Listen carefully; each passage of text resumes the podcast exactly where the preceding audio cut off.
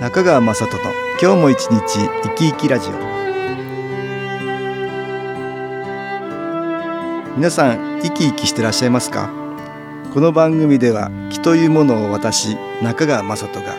いろいろな角度からわかりやすくお話をしてまいります。どうぞごゆっくりお楽しみください。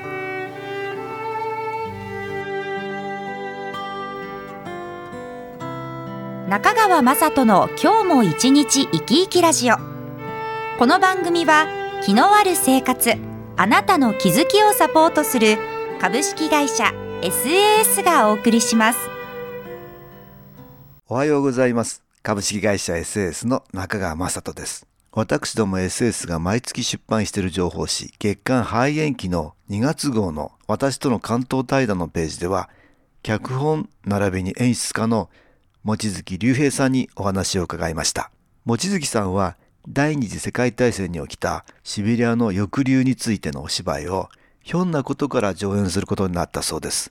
実は私の母方の祖父はソ連の捕虜になってシベリアへ送られました。今回の対談はシベリアがご縁だったのかもしれません。ここで望月さんのプロフィールをご紹介します。18歳で劇団四季に入団。俳優としてキャッツ、ライオンキング、美女と野獣、ウエストサイド物語など多数に出演。2008年に対談後、俳優のみならず演出家、脚本家、プロデューサーとして活躍。作品として12、鏡の法則、分七もっとい、君を生きてといった話題作を世に出しています。現在、株式会社総流社代表取締役、NPO 法人オフオフブロードウェイジャパン代表などを務めておられます。望月さんは高校卒業と同時に劇団四季に入団して俳優となり12年間でなんと2500回以上の舞台に出演されています。そんな目覚ましい活躍の後、さらなる成長を目指し、また演出家にもなる希望も膨らみ、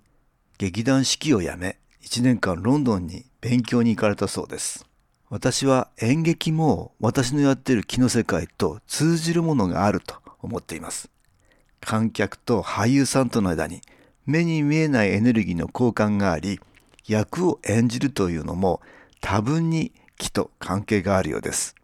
ちなみに、望月さんが舞台に立つときは、一番後ろの席まで空気を循環させるイメージで演じるそうです。ところで望月さんはロンドンから帰国され、ご自分のカンパニーを立ち上げた後、2014年にシベリア抑留をテーマにした音楽劇、君を生きてを初公演されています。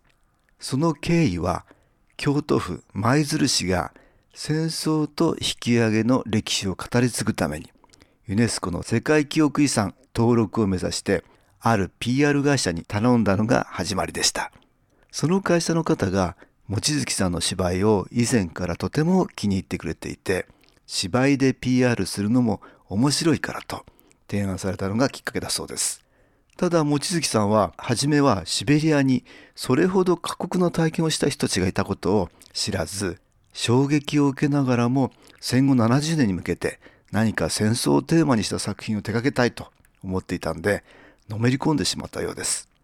実際シベリア抑留では日本人捕虜が奴隷のように扱われ亡くなられた方が34万人にも上っています。また舞鶴というと完璧の母という歌の舞台になっています。戦後舞鶴には旧満州やシベリアに取り残された日本人が13年間に約66万人も降り立ったそうです。望月さんはこの音楽劇君を生きてを作るにあたり抑留されていた方々に実際に会ってお話を聞かれています。寒さ飢え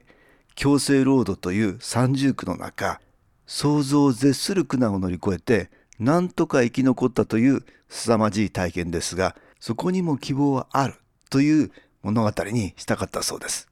ここで音楽に気を入れた CD 音気を聞いていただきましょう。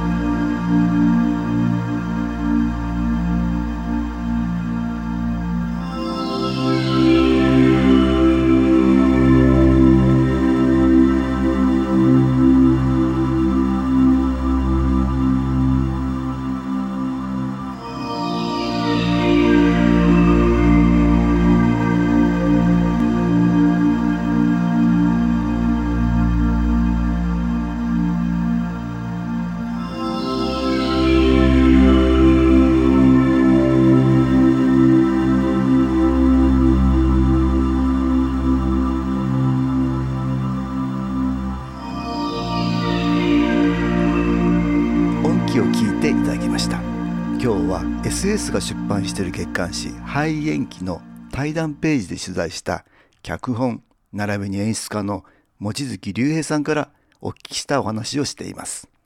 ここでシベリア抑留をテーマにした音楽劇「君を生きて」のあらすじをご紹介しましょう。人生に不安を抱えた現代の若者友樹が主人公でその友樹が当てのない旅をしている時舞鶴の港ですでに亡くなっているひいおじいさん善吉さんに出会い時空を超えた旅に出るんですがたどり着いたのが第二次世界大戦後のシベリアにある捕虜収容所。そこで友樹は善吉さんとして生きることになるという物語です。望月さんのお話では先人たちがどんな思いで戦争という過酷な体験を必死に耐えて僕たちに命のバトンをつないでくれたのか僕たちは先人たちに胸を張れるような生き方をしているんだろうかといったことをこの芝居を通じてみんなで考えてみたかったそうです。望月さんはまだ38歳。この若さでこのテーマに取り組まれているのはとても心強いことです。平和について真剣に考え行動していくということが大切な時代なので我々のような上の世代も頑張らないといけません。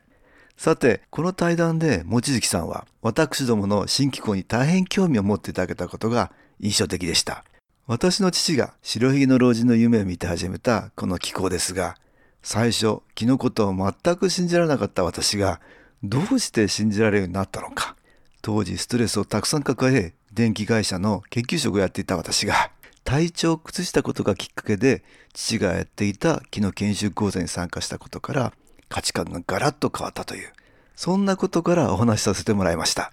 気を受けるとその反応として気を受けてる人とは全く別の人が気を受けてる人の口を借りて出てくることがあります。私は父が急に亡くなり後を引き継ぎましたがこれまで22年の間そんな霊的な反応を目の当たりにすることで死んで体がなくなっても人は存在し続けるということが分かり今を生きている私たちがどんなことを心がけなければいけないのかということが分かりました。肉体が滅びても魂は存在し見えない光のような気のエネルギーが不足するとマイナスの気になり同じような波長を持つ人や場所に引きつけられたり当てもなくさまよったりすること。そしてまた我々は目に見えない霊的なものと気のエネルギーの交換をしているので何かのご縁で引き寄せたものに光を与え一緒に気づきを得られることでお互いが幸せになるんだということをお話ししたんです。だからこそ生きている私たちが光をたくさん持っていないといけないし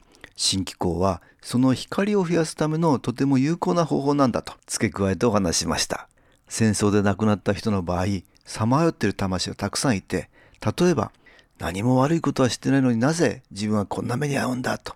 嘆いていた魂さんも気を受けて魂に光が増えてくるといろいろなことに気づけます。皆一様に気持ちが軽くなったと言い始め最後には分かった自分が辛い思いしたから他の人にはこんな思いをさせない光の世界からみんなを見守るんだと言って消えていく魂もあります。人の役目というのは生きてる時だけではなく死んでからもあるようです。死後の役目について。望月さんも今回の芝居の善吉じいさんに重ね合わせながらいい話が聞けたと感謝してくれました。望月さんの芝居をそんな気の観点から見ますとシベリアで辛い思いをして亡くなった人たちはたくさんいてその魂は光が不足して今でもさまよっているかもしれません。この芝居をたくさんの方が見て思いを寄せればそれだけたくさんの目に見えない気つまり光が魂たちに届けられますそうすればマイナスの気もプラスに変わって今度は望月さんの活動や平和の世の中を作ることに応援してくれるんです。ですからこれは望月さんのお役目なんだと思うんです。きっと何か大きな力が働いて望月さんにこういうお芝居を作らせたんでしょうね。大成功させることでさらに平和な世の中に向かうための応援のエネルギーになります。最後にたくさんの光をシベリア抑留にご縁のあった方々に届けてくださいとお願いしておきました。先日私は望月さんたちが稽古しているところを見学させてもらいました。芝居というのは当たり前のことですが生で演じられます。その時の参加者一人一人の思いが共鳴し全員の一体感となることで強く見ている人の心に伝わってくるもんでしょう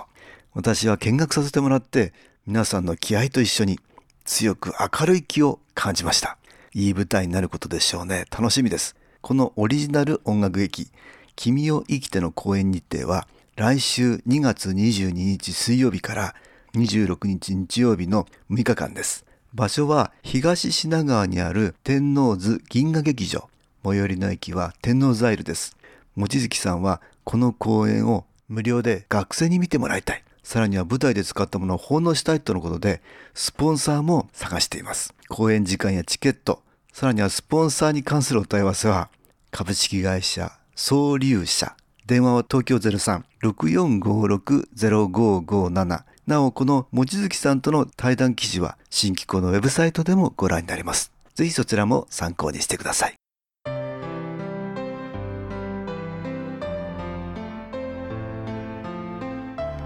株式会社 SS は東京をはじめ札幌、名古屋、大阪、福岡、熊本、沖縄と全国7カ所で営業しています。私は各地で無料体験会を開催しています。3月12日日曜日には東京池袋にある私どものセンターで開催します。中川雅人の「昨日話と昨日体験」と題して開催する無料体験会です。新機構というこの機構に興味のある方はぜひご参加ください。ちょっと気候を体験してみたいという方体の調子が悪い方ストレスの多い方運が良くないという方気が出せるようになる研修講座に興味のある方自分自身の気を変えるといろいろなことが変わります。そのきっかけにしていただけると幸いです。3月12日日曜日午後1時から4時までです。住所は豊島区東池袋1-30-6池袋の東口から歩いて5分のところにあります。電話は東京03 39808328 3980-8328です。また SS のウェブサイトでもご案内しております。お気軽にお問い合わせください。お待ちしております。